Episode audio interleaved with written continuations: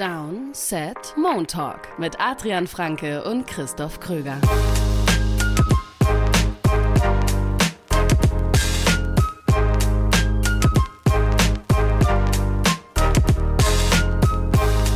Es ist Montag, ihr hört eine neue Folge Moon Talk bei Downset Talk, dem offiziellen NFL-Podcast von RTL. Und ich bin ganz ehrlich mit euch, ich bin hundemüde.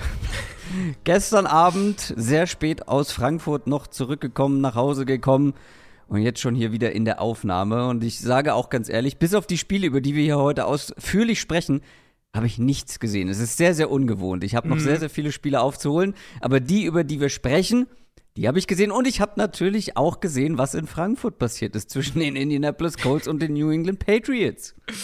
Ja, also ich sag mal so, das Spielerische, äh, wir kommen vielleicht noch zu einem kleinen Talking Point, weil ein, also ein, ein Elephant in the Room gibt es natürlich in, rund um dieses Spiel jetzt im Nachgang auch. Aber äh, wie war es denn vor Ort? Weil du hast jetzt ja beide Spiele äh, erlebt. Sehr, sehr unterschiedliche äh, Spiele, unterschiedliche Teams auch in, in dem, was man von ihnen erwarten konnte. Aber so das Rund drumherum. Also sportlich underwhelming waren sie beide. Das da haben fair, sie, ja. mhm. da haben sie was gemeinsam. Äh, stimmungstechnisch war auch gestern wieder sehr, sehr stark. Also die Patriots-Fans waren da und laut. Also mhm. ähm, wir haben ja letzte Woche darüber gesprochen, dass die Chiefs ein richtiges Heimspiel hatten. Das hatten jetzt wirklich die Patriots. Also sehr, sehr einseitig äh, das Ganze. Zu wenig Colts-Fans auf jeden Fall, um das irgendwie ausgeglichen zu gestalten. Hat aber Spaß gemacht. War, war wie gesagt, eine gute Stimmung. Ich könnte mir vorstellen, dass so ein bisschen das Wetter daran lag, weil es war deutlich besseres Wetter. Weil es war kälter, aber halt nicht so nass. Letzte Woche hat es ja wirklich immer wieder geregnet und war alles sehr klamm. Das war deutlich besser. Ähm, deswegen, ich hatte das Gefühl, war so ein bisschen lockerer. Vielleicht, weil auch viele ohne große Erwartungshaltung an das Spiel gegangen sind, kann auch sein. ja. Ähm, und ich habe es komplett geliebt. Das ist zwar ein komplett anderes Thema, aber ich habe es komplett geliebt. Das habe ich so noch nie gesehen. Ich achte ehrlicherweise auch ähm, bei TV-Übertragungen nicht auf Cheerleadern, beziehungsweise die werden ja auch selten gezeigt dann im Fernsehen, dass bei den Patriots einfach drei Typen mit dabei waren, bei den Cheerleadern. Hm. Und Junge konnten die sich bewegen. Also wie die in den Spagat gesprungen sind. Das fand ich großartig. Die haben es wirklich richtig gefühlt und war, ja, war einfach mal was anderes und irgendwie auch fühlte sich sehr viel zeitgemäßer an als ähm, hm als ähm, häufig. Ja, und das Spiel, pff, es war zumindest, komm, lass uns positiv äh, drehen. Es war eng und es war spannend und es das hatte stimmt, hinten ja. raus auch noch einen ähm, sehr interessanten Moment, auch was ja, also einfach die Emotionen anging, so im mhm. Stadion, weil ähm, da, die Patriots hatten ja zum Schluss noch die Chance, einen Game-Winning Drive hinzulegen oder mhm. zumindest einen, mit dem sie ähm, ausgleichen können. Und nee, Game Winning. Hätte, hätte, nur Game Winning sein können. Nee, stimmt, nur Game Winning. Äh, ja? 10-6, genau. Ja, ja, also genau. Einen Touchdown gebraucht, aber dann hätten sie auch gewonnen. Ja, stimmt. Vier Punkte wird schwierig im Football, hast recht. Auf jeden Fall war es so, ähm, dass dann mein äh, Sitznachbar gesagt hat: So, Mac Jones, jetzt Game Winning Drive. Und in dem Moment wird auf dem Videowürfel einfach Bailey eingeblendet mm, und ja, ja. der Aufschrei im Stadion. Also erstmal gab es Entsetzen. What? Bailey Zappi? Mm. Und dann auf einmal Zappi. Zappi. Und alle sind eingestiegen und plötzlich die ganzen Patriots-Fans waren die größten Bailey Zappi-Fans, weil die waren so genervt von Mac mhm. Jones. Die waren so gefrustet und für die war das plötzlich so ein Bailey Zappi holt das jetzt Moment. Das war mhm. so ein wenn nicht er, dann niemand. Ist dann halt wirklich nicht gut ausgegangen, weil ich meine, wenn man die, die Rückennummer nicht gesehen hätte, hätte man auch denken können, dass Mac Jones der das spielt, weil es sah ähnlich aus. Das war sportlich schon auch auf auch auf der anderen Seite. Also die Colts, finde ich, haben den Ball gut durch die Luft bewegt. Das war dann auch teilweise sehr unterhaltsam. Gardner Minshew ähm, war der deutlich bessere Quarterback auf dem Platz, hat wirklich einige Scramble-Drills dann auch noch echt positiv gestalten können und so. Aber insgesamt sportlich war das schon brutal harte Kost und nicht die allerbeste NFL-Werbung. Also ja, bei Mac Jones, ehrlich gesagt, dieses genervt vor dem Sein, ähm, das war auch das, was bei mir rüberkam. Jetzt, also als ich das Spiel dann auch gesehen habe und, und wie er ja auch reagiert auf Plays. Also gab es verschiedene Momente. Ich meine, die Art und Weise, Körpersprache ist ja immer so ein bisschen, da muss man mal aufpassen, wie viel man da rein interpretieren möchte. Da ist auch jeder anders. Aber solche Plays wie dieser Run von Sieg, wo entweder Sieg falsch rumläuft oder Mac Jones sich falsch rumdreht und sie quasi ineinander laufen. Wo das der Run natürlich, Sieg rettet es noch irgendwie zur Line of Scrimmage zurück mhm. und, und Mac Jones gefühlt fällt so in sich zusammen von diesem Play. Also, er ist nicht so, da passt irgendwie gar nichts. Und ich, ich frage mich schon, jetzt war er ja mit ein bisschen stabiler, teilweise wieder so im, im zweiten, im, im zweiten Saisonviertel, ähm, nach diesem ganz, ganz schlimmen Tief, das er hatte.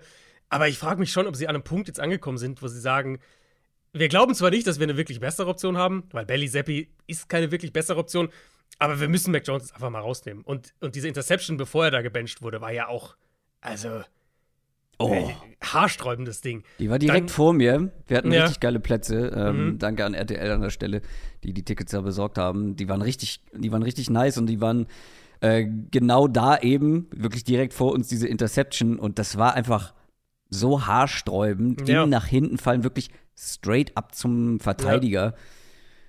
Das war ähm, unschön. Dann gab es, also das, weiß ich, ob du das äh, wahrscheinlich live nicht gesehen hast, aber dann gab es diesen Clip, der ging auf Social Media dann rum, während das Spiel lief, wo Bill O'Brien ihn an der Sideline einmal, also nicht nach dieser Interception, sondern früher im Spiel, einmal so komplett durch den Fleischwolf dreht. Ähm, diese, diese, diese beinahe Interception, die er wirft, als er dann noch aus dem Sack rauskommen will. Im, Im dritten Viertel war das, wo er den Ball noch so ganz komisch irgendwie wegwirft, fast noch bei, beim Gegner landet.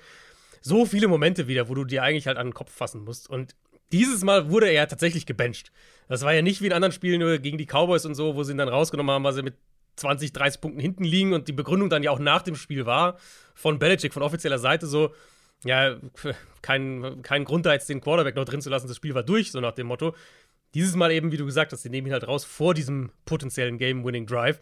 Ähm, und Bailey Zappi wirft dann halt die, die Interception bei diesem Fake-Spike. Äh, auch ein völlig absurder Wurf. Und Ja. nach dem Spiel, ich weiß nicht, ob du das schon gesehen hast, nach dem Spiel hat Zappi gesagt, dass er, ich zitiere es mal kurz, also auf dieses Play halt angesprochen, dass er nicht sagen kann, was ich sagen will. Mhm. Also, das brennt schon irgendwie an allen Ecken und Enden und es fühlt sich schon so an, als würde es hier dem Ende entgegengehen, was die Patriots angeht. Was Mac Jones angeht, da, da bin ich mir sehr Ja. sicher. Also Mac Jones wird nicht mehr der Quarterback der Patriots Nein. sein nächstes Jahr. Auf gar keinen Fall. Auf gar keinen Fall. Ob Bill Belichick dann noch der Headcoach sein wird, das werden wir sehen. Da warten wir ab. Aber Mac Jones auf gar keinen Fall. Sie können halt wirklich einen Top, Stroud. also sie, sie können halt wirklich einen top Ja. pick haben am Ende. Das Ja. ist halt so das Ding. So wie sie im Moment spielen, äh, die, die könnten halt wirklich irgendwie an drei picken. Guter Übergang. Top 3 Pick. CJ Stroud wird auf jeden Fall nächstes Jahr auch noch Quarterback der Texans bleiben. Denn die Houston Texans haben gewonnen gegen die Cincinnati Bengals mit 30 zu 27. Ein sehr unterhaltsames Spiel. Und der endgültige Beweis dafür, dass die Texans wirklich ein ernstzunehmender Playoff-Anwärter in der AFC sind. Wir haben letzte Woche ja noch ein bisschen drüber gesprochen und ich habe schon gesagt, ja, klar muss man sie mit dazu zählen, weil sie sind mittendrin und dann, glaube ich, sind wir sogar noch auf das Thema gekommen, wenn sie hier wirklich die Texans, ich glaube, ich habe sogar gesagt, wenn sie mit den Texans mithalten können, muss man sie ernst nehmen und jetzt haben sie sogar gewonnen. Also ähm, die sind richtig mittendrin. Und dieses Spiel, also ich habe mir das, wie gesagt, heute dann in der, ähm, in der Condensed Version angeguckt und das war wirklich wie ein, wie ein Pendel, was die ganze Zeit von einer Seite zur anderen Seite extrem geschwungen ist. Fast fast so ein bisschen wie so ein Perpetuum mobile, was von der einen Seite gegen die andere haut, dann wieder zurück, weil die Bengals kommen gut rein, dann übernehmen die Texans für lange Zeit. Die Bengals haben lange Probleme, dann ein Big Play mit äh, Jamar Chase. Die Texans antworten aber sofort wieder. Dann hat Burrow seine zwei Interceptions. Es wirkt wie vorbei. Du denkst, die Texans machen jetzt den Deckel drauf. Nein, tun sie nicht. Stroud wirft eine völlig unnötige Interception. Die Bengals schaffen dann aber nur ein Field Goal und dann kommt Stroud wieder zurück. Das war wirklich so ein permanentes Hin und Her. Und Game-Winning Field Goal von einem Kicker, der in der XFL gespielt hat. Also das nochmal zum, zum Beweis unseres Narrativs. Kicker-Performances sind einfach nicht vorhersehbar, vorherzusagen. Ja, den sie auch jetzt dann eben holen mussten, weil ja ihr Kicker sich verletzt hat. Wenn ihr euch erinnert, letzte Woche hat der Running Back dann gekickt in dem Genau. Spiel. Ähm, ja, das war ja mein Spiel, das ich kommentiert habe diese Woche. Ja. Ähm, äh, unfassbar unterhaltsames Spiel. Und ich habe das in der Halbzeit bei uns gesagt, dass die Bengals, zur Halbzeit stand 7, 7 zu 10, also 10-7 für die Texans, dass die Bengals damit echt noch gut bedient waren. Ja, Da war absolut. ein Fumble bei diesem vermasselten Snap da mit dabei. Und auch hier muss man erwähnen, Houston spielt mit seinem dritten Center in diesem Spiel. Als die Texans da bei 4. und 1 dann das an der gegnerischen 9-Yard-Line ausspielen wollen, kann man, kann man natürlich auch sagen, sie hätten auch ein Field Goal kicken können. Klar, sie gehen halt dafür, sie wollen es ausspielen. Vielleicht hätten sie es geschafft, vielleicht nicht, aber der Fumble beendet es dann eben. Dann war es ein Fumble bei diesem ähm, Dritter und Sechs Play von der gegnerischen 31, wo Stroud so beim Wurf getroffen wird. Ich fand, es sah irgendwie eher wie eine Incompletion aus. Refs haben auf Fumble mhm. entschieden, gut, enge Sache. Aber das ist halt zwei Turnover in Field Goal Reichweite zumindest schon mal. Und dann beim ersten Drive nach der Halbzeitpause verlängert Stroud da das Player gut, findet Robert Woods zum Touchdown bei Third and Goal, aber Woods war halt bei der Route beim Scramble Drill mit dem Fuß auf die Auslinie getreten und deswegen hat es nicht gezählt. Ist das so? Weil ich habe ja, wie gesagt, die, nur die Zusammen-, also was heißt Zusammenfassung? Da sieht man ja alle Plays, für alle, die es nicht kennen. Es gibt diese 40-Minuten-Version. Mhm. Alle Plays halt aber direkt hintereinander geschnitten, ohne Pause. Gut für uns, um mehr Spiele gucken zu können. Ja. Weniger Zeit zu investieren dafür. Äh, ich habe, das habe ich sogar ähm, auf dem Handy gesehen, diese Szene. Mhm. Da habe ich auch ein paar Wiederholungen gesehen, aber es ja. war auf dem Handy nicht so ganz zu erkennen, ehrlicherweise. Und in der 40-Minuten-Version hat man es gar nicht gesehen. War er wirklich draußen? Weil ich hatte die ganze Zeit das Gefühl, bei allem, was ich gesehen habe, ja. Schon ein für die Bengals sehr glücklicher Call. Also es war, es war super knapp. Ähm, wir hatten auch das Problem tatsächlich im Live, dass wir lange nur diese ähm, so diese Overview, so aber weg, ne? leicht, ne? ja, ja, ja, genau. leicht, leicht Versetzkamera, genau, wo du es eigentlich nicht wirklich erkennen kannst. Ähm, es gab, wir haben dann einen Shot gesehen, wo er, wo es schon so aussieht, als würde er halt, weil er, er, er wechselt ja die Richtung, ist ja Scramble Drill, er geht ja. eigentlich, seine Route geht eigentlich an und dann, dann dreht er sich ja einmal. Und ähm, da sieht es schon so aus, als würde er halt den einen Fuß, ich weiß ehrlich gesagt nicht, ob es der linke oder rechte war, aber den einen Fuß halt komplett auf den Boden planten. Und wenn der komplett auf dem Boden war, dann war die, war, war der, der mhm. eine, die eine Hälfte vom Fuß quasi auf der Auslinie. Ähm, okay. Ich glaube, es, glaub, es war der korrekte Call. Es war natürlich halt Zentimeter. Es hat keine Rolle gespielt fürs Play. Also er ist ja nicht ins Seiten aus oder ins, ins, ins Goal-Line aus, um irgendwie sich einen Vorteil in der Route zu verschaffen, sondern es war halt ein, ein halber Schritt irgendwie. Ähm, aber gut, zählt halt nicht. Der Punkt für mich war halt eben fünf Minuten in die zweite Hälfte. Also nach diesem Drive dann eben stand es 13-7 für die Texans. Und du kannst halt echt argumentieren, dass Houston an dem Punkt schon 10 Punkte mehr hätte haben können. Ja. Und wir müssen gleich auch zur anderen Seite des Balls noch kurz kommen, aber ich war halt echt beeindruckt davon, dass Houston nicht nur in der zweiten Hälfte, auch nicht so, so generell im Spiel, aber halt gerade auch in der zweiten Hälfte, wo wir das von der Bengals Defense immer wieder gesehen haben, dass Houston offensiv nie aus seinem Rhythmus gebracht wurde, sondern ja. zwei Punkte sind mir bei der Texans Offense echt hängen geblieben. Erstens, dass Houston seinen Stil durchdrücken drücken konnte. Shots aus Play Action, eine sehr, sehr vertikale Big Play Offense. Stroud, mein Noah Brown halt wieder, der halt jetzt zwei Wochen in Folge äh, so, so ein Spiel abliefert. Aber sie sind halt vertikal. Sie kriegen diese Big Plays mal durch Design, also gerade die Play Action Shots, mal aber auch, was Stroud was, was kreiert, was spät im Play irgendwie noch macht. Und das ist ja eine, eine Seltenheit ne, in der NFL dieses Jahr. Wir haben ja wenige Offenses, die konstant Big Plays kreieren. Die Texans gehören da absolut mit dazu. Und das gestern war halt, dass sie es gegen diese Defense schaffen, war halt echt ein sehr, sehr starker ähm, Case. Das Run-Game war der andere Punkt. Das war ja mit die größte Überraschung mhm. für die Texans Offense, die den Ball überhaupt nicht laufen konnte. In irgend, also eigentlich in, in keinem Spiel dieses Jahr gegen die Bengals Front kriegen sie auf einmal dann irgendwie 180 Rushing Yards, ich glaube 188 ja. waren es sogar am Ende. Und können halt da wirklich den Ball am Boden auch, auch kontinuierlich bewegen. Und dann aber der zweite Punkt, die mentale Stärke, die dieses junge Texans-Team zeigt. Und das geht natürlich auch direkt mit dem Quarterback zusammen, weil du hast jetzt ein paar Punkte schon angesprochen. Dieses Spiel hätte absolut kippen können, als dann ja. Jamar Chase dieses Big Play hatte. Bengals verkürzen auf 17-20 und Texans kriegen den Ball. Was machen sie? Gehen jetzt nicht irgendwie konservativ, oh, jetzt keinen Fehler machen, sondern halt Stroud feuertief auf, auf Brown für 34 Yards. Houston innerhalb von drei Plays in der Red Zone und dann scrambled er sogar zum Touchdown, CJ Stroud, und, und holt da auch mal am Boden auch einen, einen Rushing-Touchdown raus. Oder dann eben nach der Interception von Stroud. Das war sein einer großer Fehler in dem Spiel, als sie bei, mhm.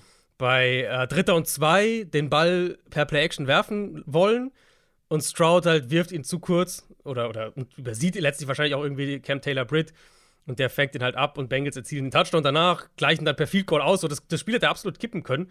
Aber die Texans haben da echt auch, finde ich, mentale Stabilität gezeigt in Cincinnati bei den Bengals für so ein junges Team ist das schon auch echt ein Ausrufezeichen. Ja, und vor allem fand ich es auch krass, wie viele Playmaker sie einfach eingebunden bekommen. Also gerade mhm. bei jungen Quarterbacks, die schon häufig dann so ihre Guys haben, weißt du? Also dann ja. den einen Receiver, den sie einfach immer suchen, einfach um ein sicheres Gefühl zu bekommen. Und Stroud verteilt den Ball, beziehungsweise dann wird auch mal ein äh, Hutchinson, ähm, der Rookie, mit, äh, ist, hat, glaube ich, nur dann einen so einen Endaround-Run gehabt, aber trotzdem, es war ein wichtiger Run. Dann John Matchy mit einem wichtigen Catch, ähm, der mhm. sonst nicht so die große Rolle spielt. Noah Brown, eine der Entdeckungen irgendwie. Ja, Was hat er, er hat der? 172 halt, Yards oder so? Er, genau, er hat halt die er hat halt die Nico Collins-Rolle wirklich gespielt. Nico Collins hat ja nicht gespielt dann gestern. Ja, wann hat der Nico Collins das letzte Mal 172 Jahre? das stimmt, also. ja. Aber er läuft halt, also Brown läuft halt diese ganzen, diese ganzen tiefen, ganz, ganz tiefen Dig-Routes, diese, wo sie wirklich dann auch mit, mit sieben, acht Mann protecten und Stroud halt dann wirklich ja, wirklich so zwei, drei Routes nur hat, aber halt dementsprechend auch Zeit und dann halt tief geht, das ist halt häufig Noah Brown. Und, und Brown, Brown hat ja aber auch wirklich mit seiner Physis Plays gemacht, unter anderem eben bei, bei dem Game-Winning Drive. Also, wenn der sich da nicht aus diesem Tackle löst und nochmal für 15 Yards oder was es war, läuft, weiß ich nicht, ob sie dann das Field Goal da kicken aus. Das wäre ja dann ein richtig, richtig langes Field Goal gewesen. Und CJ, äh, CJ Stroud ist jetzt erst der vierte Rookie in der Geschichte der NFL, der 2005, 2500 Yards, Passing Yards erreicht hat in nur neun Spielen. Also diese, mhm. diese Streak mit Rekorden brechen. Gut, das ist jetzt kein, kein ein, alleiniger Rekord, aber diese starke Rookie-Saison von CJ Stroud geht weiter auf der anderen Seite.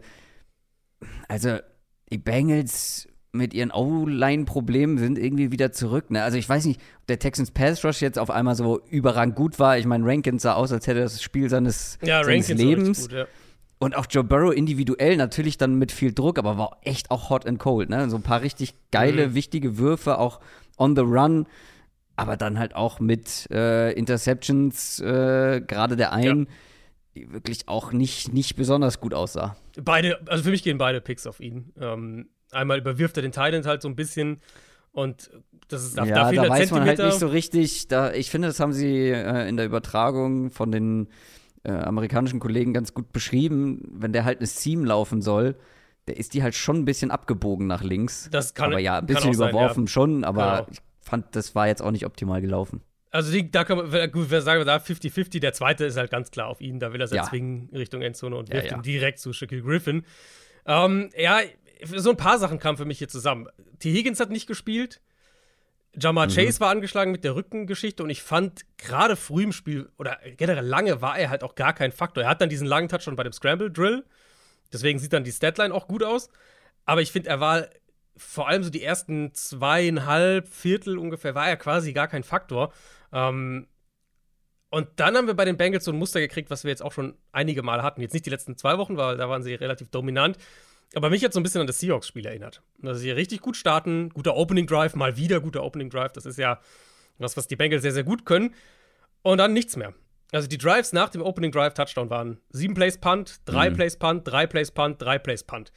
Bis sie dann halt Mitte der zweiten Hälfte erst wieder angefangen haben zu scoren und überhaupt den Ball zu bewegen. Ähm, und Burrow musste halt super viel machen, weil eben die Protection nicht gut war, dann Druck kam, dann er musste regelmäßig aus der Pocket raus.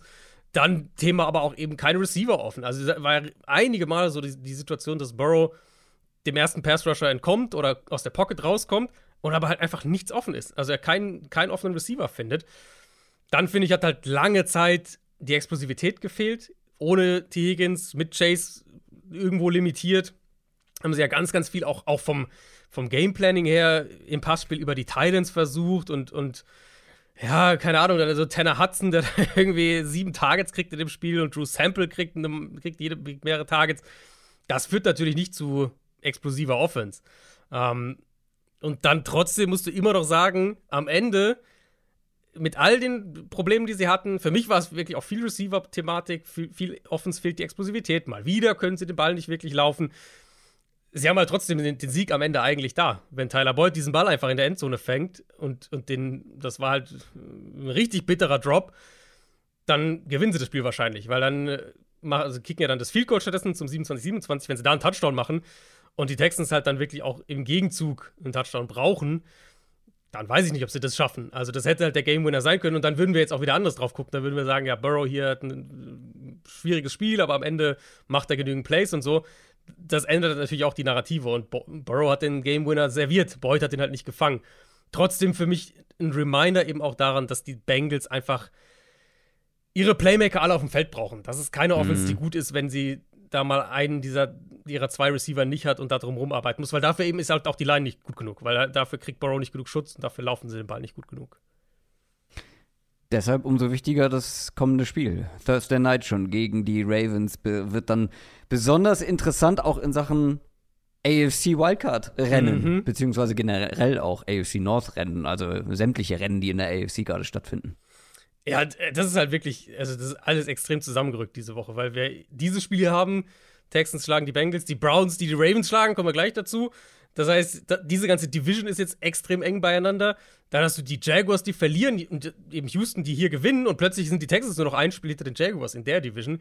Das heißt, so das ganze Wildcard-Rennen wurde extrem wieder geöffnet. Und wenn du jetzt auf die AFC guckst, eigentlich gibt es nur ein Team, bei dem du dir sicher sein kannst, und das sind die Chiefs. Chiefs haben jetzt eine deutliche Führung, hatten jetzt, äh, hatten jetzt natürlich Bye-Week diese Woche, aber Chargers verlieren.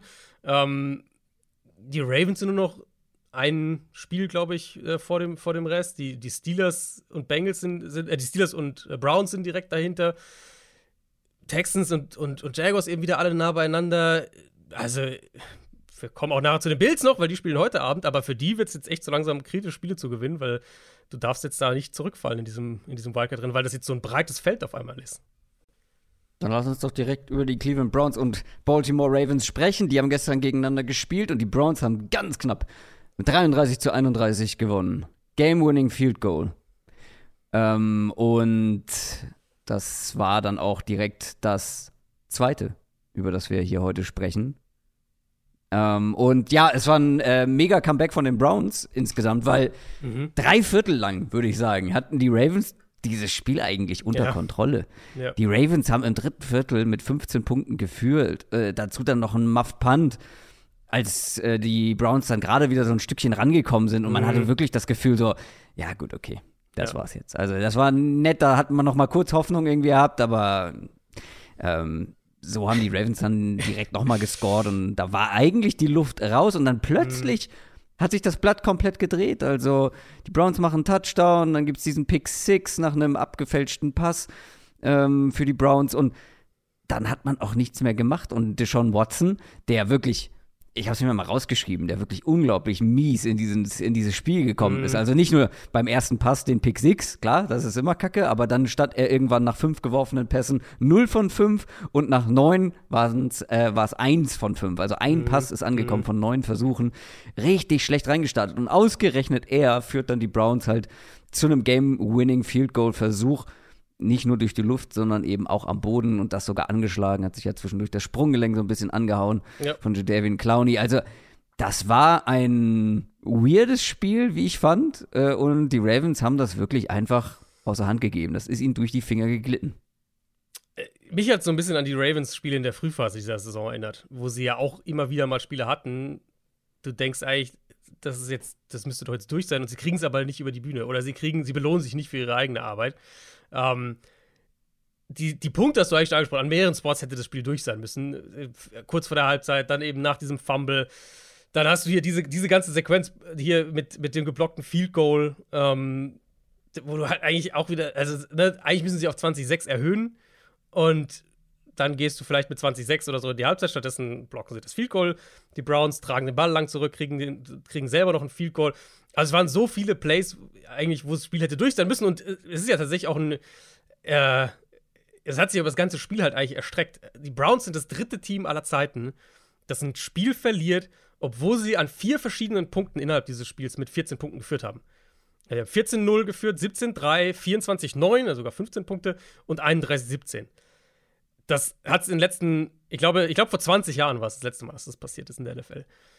Also, ja, ich meine, wir reden halt so ein bisschen über die Ravens, diese Probleme, die sie irgendwie dann doch schon häufiger hatten in dieser Saison. Da war es dann meistens so, dass die Offense irgendwie vermasselt hat, die Receiver die Bälle fallen lassen oder Lamar Jackson hat irgendwie zwei blöde Turnover oder sowas.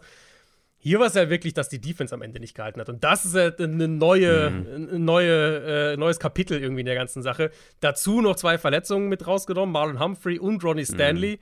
Also zwei auch wichtig, richtig wichtige Spieler. John Harbaugh hat direkt nach dem Spiel kein Update gegeben zu den Verletzungen, was jetzt tendenziell vielleicht auch eher kein gutes Zeichen ist. Mal gucken. Ähm, aber ja, ich glaube auch, ich glaube, es ist fair, mit der Browns Offense hier anzufangen, weil die, das ein Spiel war, wo jetzt, wenn wir jetzt Sport, rein sportlich drauf gucken, für diese Art Spieler hast du halt Sean Watson geholt. Mhm. Für, du bist in so einem Topspiel gegen einen Contender aus deiner eigenen Division und liegst halt früh hinten, liegst mehrfach deutlich hinten, hast du dann einen Quarterback, der dir das noch, noch, das noch gewinnen kann. Und das hat er hier in dem Fall geschafft. Und ähm, also der Pick 6 war natürlich, äh, ja, das sieht richtig blöd aus. Er will ja eigentlich nur die Flat zu Joku werfen und, und Hamilton als Blitzer schießt da rein. Watson sieht es überhaupt nicht, legt den Ball dementsprechend auch nicht irgendwie mit Touch über ihn oder verzögert oder sowas und Hamilton blockt den halt ab und trägt den Abpraller dann zurück. Ähm, und dann die Drives eben danach. Du hast gerade schon gesagt, Watson hier die, die Statline am Anfang.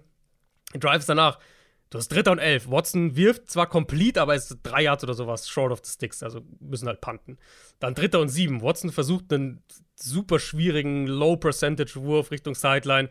Keine Chance eigentlich, dass der ankommt und sie kicken das Field Goal. Nächster Drive, Dritter und Zwei. Wir haben Play Action. Watson hat den Titan eigentlich rechts in der Flat, geht da aber nie hin mit den Augen. Stattdessen läuft er direkt in den Druck rein, wird gesackt und punt.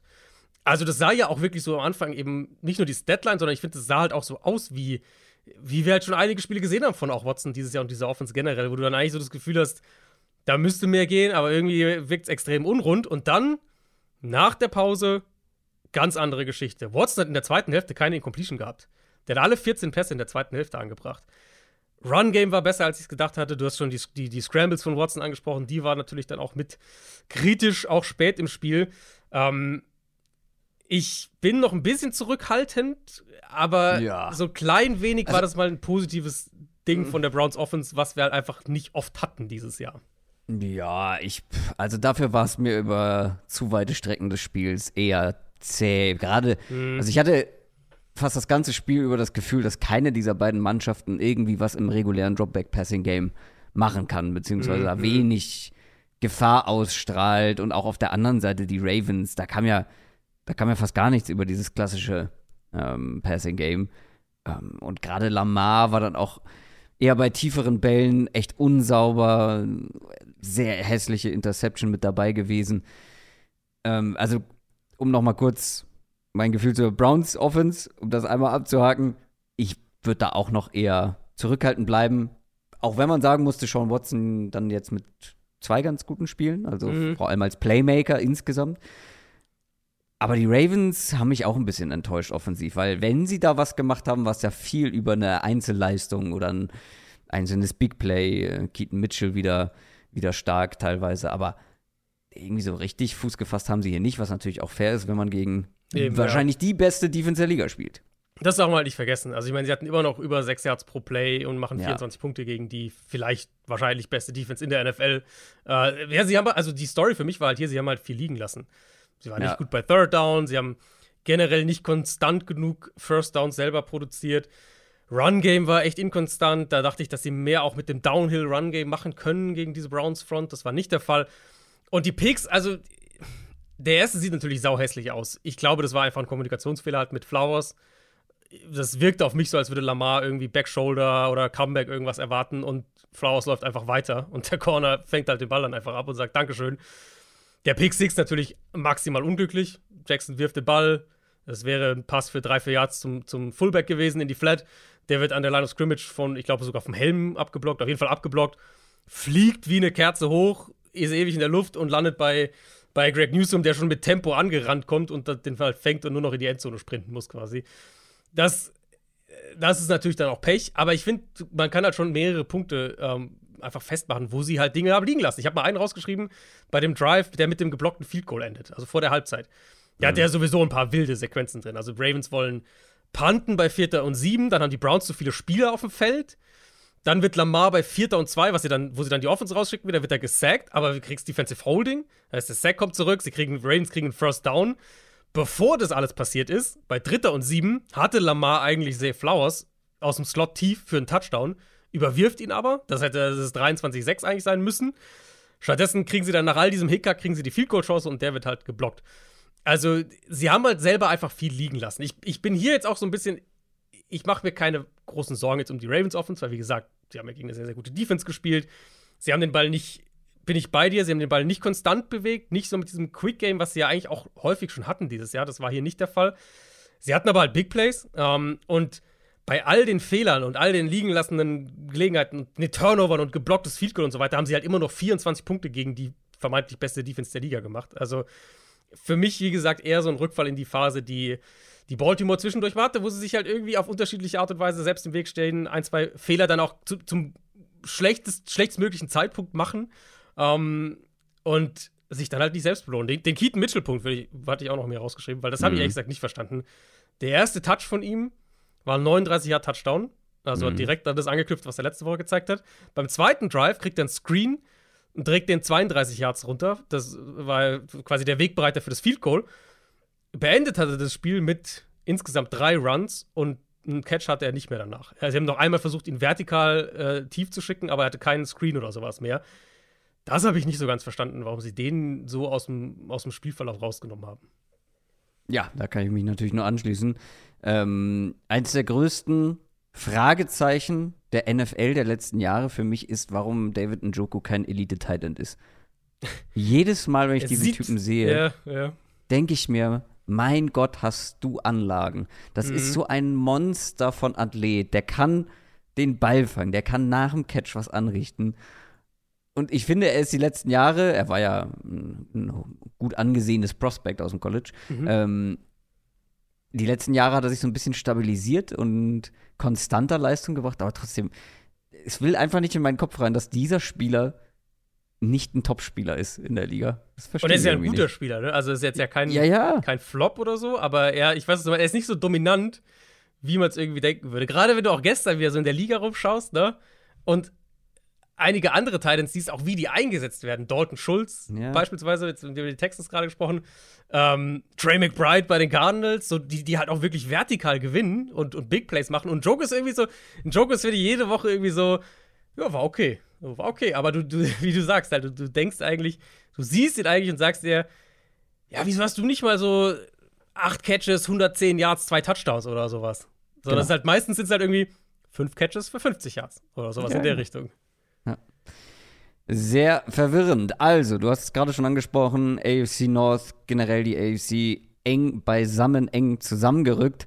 Dann lass uns jetzt zum Teil die Conference wechseln, aber nur zum Teil. Die Chargers sind auch in der AFC, das stimmt, aber die haben verloren gegen die Detroit Lions. Und zwar auch in einem weiteren sehr unterhaltsamen Spiel. Am Ende war es ein 41 zu 38 für die Chargers. Ich habe mal ich glaube, drei, ich würde es drei Haupt-Takeaways nennen. Mhm.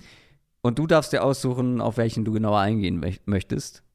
Ganz simpel, die Lions Offense bleibt einfach meine Favorite Offense to watch. Mhm. Ich finde sie nach wie vor unglaublich unterhaltsam. So explosiv, so dynamisch, so kreativ. Gleichzeitig in diesem Spiel generell selten so viele ausgespielte und vor allem auch erfolgreiche mhm. Fourth Downs gesehen. Mhm. Das war Wahnsinn. Und die Chargers Defense ist so schlecht. Ist einfach mhm. schlecht. Und die haben nur oder sind nur dank Justin Herbert in diesem ja. Spiel geblieben, der ein ja. richtig gutes Spiel hatte. Aber diese Chargers Defense und dann müssen wir irgendwann auch wieder über Brandon Staley zeitnah sprechen. Ja, ich habe tatsächlich fast genau die gleichen Punkte. Äh, ich habe nur die 1 und, die 1 und 2 so ein bisschen zusammengemixt, weil also Play Calling, Fourth Down oder, oder, oder Game Planning bei, für Fourth Down geht ja so ein bisschen auch mit der Offense zusammen. Das Spiel generell war halt ein sehr gutes Beispiel dafür, wie das aussieht, wenn Teams mit dem Plan in ein Spiel gehen, dass sie viele Punkte erwarten, dass Drives wertvoller sind als Field, Position und dementsprechend auch Fourth Downs so zu managen sind. Am Ende eben Lions 4 von 5, Chargers 3 von 3 bei Fourth Down. Und ich fand es halt super, äh, also so, das war so, so sinnbildlich irgendwie, dass das eine Fourth Down, das die Lions nicht geschafft haben, war ja gleich ganz, ganz früh das, was sie von der gegnerischen Ein-Yard-Line ausgespielt haben. Und dann könnten ja manche Head Coaches würden da vielleicht sagen, oh, haben wir jetzt nicht geschafft bei Vierter und Goal von der Eins. Hat sie nicht daran gehindert beim nächsten Drive, als sie wieder Vierter und Goal von der Eins hatten, das wieder auszuspielen. Und dieses Mal mhm. hat, äh, hat, hat Jameer Gibbs es dann halt geschafft. Also sie haben ja, sie sind ja, sie sind ja nicht, sind ja jetzt nicht irgendwie, ja, wie soll man das sagen? Oder äh, jetzt despektierlich zu sein, sie sind nicht ängstlich geworden, sagen wir es mal so, sie sind nicht ängstlich geworden. Ähm, diese Sequenz unterstreicht für mich so ein bisschen, dass sie, wie sehr das halt gezielt in die mhm. Textur des Gameplans eingebaut war, diese, diese Art und Weise so aggressiv zu sein. Und ähm, bei, dem, bei, dem, bei dem ersten Fourth and Goal, das sie nicht geschafft haben, da kommen sie ja überhaupt auch erst hin, weil sie kurz davor Vierter und Eins von der 13-Yard-Line ausspielen und St. Brown fürs First Down läuft. Und dann natürlich der Game-Winning-Drive, klar. Ähm, Vierter und zwei an der 26 der Chargers, eine Minute 40 noch auf der Uhr. Da hätten sie auch das Field Goal kicken können, hätten sagen können, oh, 4. und 1, jetzt nehmen wir mal die Punkte, gehen in Führung. Um, ähm, dann hätten sie aber halt die, den Chargers den Ball gegeben mit über eineinhalb Minuten auf der Uhr. Und die Lions Defense hat ja auch nicht viel gestoppt hier in dem Spiel. Um, ähm, vor allem in der zweiten Halbzeit nicht. Lions gehen dafür, Sam Porter kriegt First Down und sie können den Game Winner mit auslaufender Uhr kicken. Dass die Lions diese aggressiv, ich will es eigentlich immer nicht Aggressivität nennen, weil ich finde, bei Aggressivität schwingt so mit, als wären sie jetzt hier, ah, wir gehen jetzt hier für, so für jedes Fourth Down, sondern es ist ja, es ist ja mehr smartes Gameplanning mit der Bereitschaft, aggressiv zu sein, wenn es das Matchup verlangt. Dass die Lions das haben mit Dan Campbell, in Kombination eben mit dem offensiven Playcaller und mit dem ganzen, da können wir jetzt dann gerne, kannst du jetzt, kannst du gleich übernehmen, mit der ganzen, was sie offensiv halt machen mit all dem, das gibt ihnen einen echten Vorteil, auch wenn wir dann Richtung Playoffs schon denken. Und gestern kann man, glaube ich, auch festhalten, mit einem konservativen Gameplan hätten sie das wahrscheinlich nicht gewonnen. Nee, aber ich finde halt, dass auch viel, also da passt halt gerade wirklich viel zusammen. Die individuelle mhm. Qualität slash Explosivität der einzelnen Spieler und dann natürlich das Playcalling und die Aggressivität in Anführungszeichen im Playcalling. Ähm, weil ich finde, dass du halt jetzt dann mit Spielern ich meine, Sam Laporte hat lange Zeit keine große Rolle gespielt, aber dann gegen Ende wichtig geworden. Äh, als Gibbs immer mehr ähm, gesucht wurde, beziehungsweise immer häufiger den Ball bekommen hat, hat man auch da wieder gesehen, was er einfach alleine auch nochmal kreieren kann. Mhm. Zusätzlich ähm, Amon Russell Brown ist jetzt, steht jetzt nicht unbedingt für Explosivität, aber der verkörpert auch irgendwie so ein bisschen die. Ja ja, weiß nicht, wie man es nennen soll, diese die Flexibilität irgendwo auch. Die, die Flexibilität, also, ja, genau, weil er hat ja auch echt unterschiedliche Plays mhm, dann in genau. diesem Spiel. Und Jameson Williams, das sieht jetzt auf dem, auf dem äh, im Boxscore nicht unbedingt beeindruckend aus, weil auch ein möglicher Touchdown, beziehungsweise ich glaube, es wäre knapp kein Touchdown gewesen, aber ein Big Play halt auch ähm, zurückgenommen wurde durch eine Strafe. Ähm, auch der, da sieht man immer wieder die Explosivität aufblitzen und wenn sie mhm. den noch wieder besser eingebunden bekommen, dann, ich glaube, Khalif Raymond war es mit diesem langen Lauf gegen mhm. Ende. Der, ähm, auch so jemand, den, den, du halt, der mal halt äh, 40 Yards tief an der Sideline runter das Feld rennt ja. und ja. halt mal äh, irgendwie den Ball irgendwie laufen kann oder solche Sachen, also oder Jet Sweeps laufen kann. So. Ja. Du hast halt wirklich, ja, ich habe mir die, ähm, ich da, im Prinzip einen ähnlichen Ansatz mir auch aufgeschrieben. Die, wir haben die, die Basics im Sinne von die Play Designs mit dieser Offense. Das war jetzt ja gegen die Chargers wieder auch das war ein Musterbeispiel eigentlich dafür, wie vielseitig diese Offense ist, was sie halt mit St. Brown alles machen können. Aber auch das Gefühl, finde ich, für Timing im Playcalling. Der Touchdown zum 38-31 war ein super Beispiel dafür, wie sie in dritter, das war dritter und eins, kommen sie raus, Heavy-Formation, ganz eng, Titans, I-Formation, so alles, ne? Da gibt's den Play-Action-Fake. Schaut euch mm. gerne nochmal an. Findet ihr ja auch mm. einfach auf YouTube, wenn ihr jetzt nur die Szene angucken wollt. Schaut euch nochmal an, wie hart die Chargers auf den Fake anbeißen. Und mm. Brock Wright, mhm. Brock Wright, der ähm, Blocking Titan, der vor diesem Spiel in der gesamten Saison sieben Targets überhaupt nur hatte, schlüpft durch dieses Netz an, an Linebackern und Safeties, die alle auf den Fake erstmal kommen, ist hinter der Defense und Goff legt den Ball zu ihm zum Touchdown, kein Safety hinten zur Absicherung. Also mit Tendenzen so ein bisschen spielen, mit Formationen so ein bisschen spielen, mit Personell aber auch spielen und den Gegner halt auf dem falschen Fuß erwischen. Das machen sie wahnsinnig gut. Und das kombiniert mit der Stabilität, die ihnen die Offensive Line gibt. Hm. Und plötzlich halt, jetzt haben wir die letzten Wochen vereinzelt gesehen, als Montgomery raus war mit Gibbs. Aber jetzt hier in dem Spiel ja auch mit Montgomery, plötzlich kriegen sie ja auch ein bisschen mehr Explosivität vom normalen, in Anführungszeichen, normalen Run-Game. All das war in dem Spiel zusammengenommen zu sehen. Und das dann noch halt mit ja. einem Gameplan, der, wo sie die Bereitschaft zeigen, zu sagen, wir, wir werden hier halt viele Punkte brauchen, also managen wir entsprechend auch unsere Down- und Distance-Situationen. Das führt dann zu 40 Punkten Spielen. Gleichzeitig muss man aber auch dazu sagen, was ich eingangs ja auch schon erwähnt habe, die Chargers Defense hilft da natürlich ja, auch. Also ja. gerade Run Defense 200 Yards, 6,5 im Schnitt und da mhm. sind glaube ich noch Minus Yards von Jet Goff mit äh, dabei. ja, zwei, ja. Also da haben, glaube ich, äh, Chargers-Fans so ein bisschen Hoffnung gehabt, nachdem man gegen zwei der schlechtesten Offenses der Liga echt gut aussah, mhm. gerade in der Front. Aber da, da ist halt der Kontext dann wichtig. Ne? Ja, du kannst gegen schlechte Defenses richtig, äh, gegen schlechte Offenses, sorry, sehr gut aussehen, aber wenn dann eine richtig gute Offensive Line kommt, eine generell richtig gute Offense kommt, dann kann das dann auch schnell mal wieder so aussehen. Da darf man sich halt dann nicht blenden lassen. Und durch die Luft war man ja vorher schon echt anfällig. Hier natürlich auch. Aber ich bleibe dabei. Du hast in dieser Defense mehr Qualität, gerade in der Front, Mhm. gerade in der Defensive Line, als man das sieht. Und da sind wir dann schnell wieder bei Brandon Staley Ja. im Fokus. Ja, es war ja eben, also Pass Stevens dann auch, was die Coverage angeht, auch ein Spieler wie Derwin James spielt ja für seine Verhältnisse keine gute Saison. Ähm, aber ja auch der Pass Rush. Kein Sack in dem Spiel, ähm, kein Sack und ich glaube zwei QB-Hits, das war's. Also Goff stand ja auch jetzt hier nicht regelmäßig unter Druck. Das, das ist einfach keine Defense, der man vertrauen kann. Play-Action sind sie halt häufiger mit Shots erwischt worden. Passspiel insgesamt fand ich für Detroit hat auch eine ganz gute Tiefe. Also nicht nur jetzt so im Schnitt, so Air Yards im Schnitt pro Pass oder sowas, sondern auch auf pro Wurf gesehen. Ähm, und dann hast du halt so einzelne Plays, finde ich, wo ich dann drauf gucke und, und sage, ah, irgendwie, das passt einfach nicht mit dieser Defense, wo sie einfach zu spät reagieren oder du, die Physis nicht da ist, die Explosivität zum Ball nicht da ist. Es sind einfach viele einzelne Plays und genau, diese Pass-Rush-Sache, das war halt jetzt zwei Spiele, wo sie, wo sie gut aussahen gegen, gegen schwache Quarterbacks hinter schwachen Offensive Lines. Hier war halt Ja. in beiden Fällen das Gegenteil, weil Goff, sollte vielleicht auch zumindest in einem Satz noch sagen, Goff hat ja auch wirklich gut gespielt. Er hatte auch ein paar recht gute Würfe drin gehabt. Dieser, dieser Laser zu St. Brown bei zweiter und elf, relativ früh im zweiten Viertel. Ähm, so ein, zwei dieser Bälle wirklich, wo er auch schwierige Pässe dann anbringt. Musste heute nicht allzu viele davon, oder gestern nicht allzu viele davon machen. Ähm, aber er ist halt einfach ein super verlässlicher Ballverteiler in dieser Offense. Ja, und deswegen sind die Lions ganz weit vorne mit dabei in der NFC. Platz 2 aktuell. Und absolut realistisches Szenario, dass man nächste Woche 8 und 2 geht, wenn man gegen Chicago spielt. Mhm. Aber in der Division bleiben die Vikings irgendwie noch dran. Also da sind sie noch nicht ganz durch, aber trotzdem, die Lions sehen aktuell aus wie ein absolut sicheres Playoff-Team. Ja, das auf jeden Fall. Ich meine, der Sieg war dann tatsächlich wichtig, weil wenn die Lions hier verloren hätten, wäre Minnesota auf ein halbes Spiel rangekommen. Absolut, Ähm, und äh, da haben wir jetzt nur ganz kurz drüber gesprochen. Ne? Die Chargers Offense hat es echt noch mal eng gestaltet. Wie Ja. gesagt, in meinen Augen nur dann Justin Herbert. So Das mehr ist halt der weniger. Punkt. Also, das ist halt der Knackpunkt. Das hatte ich irgendwann mal schon mal früher in der Saison auch drüber geschrieben.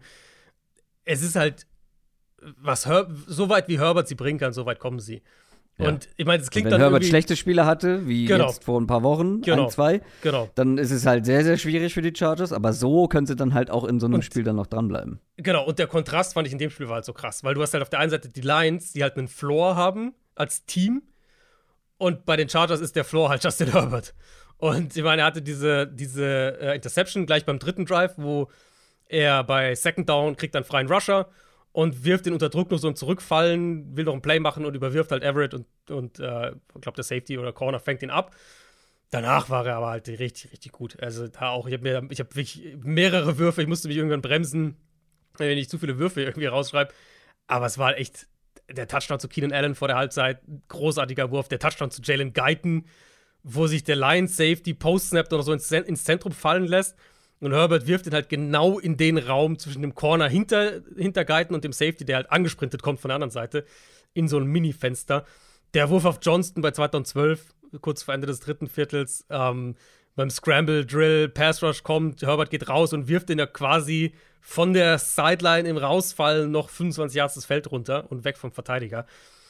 Es hat halt ein, ein Elite-Quarterback-Spiel und ein Elite-Receiver-Spiel von Keenan Allen gebraucht, um mit den Lions hier mitzuhalten.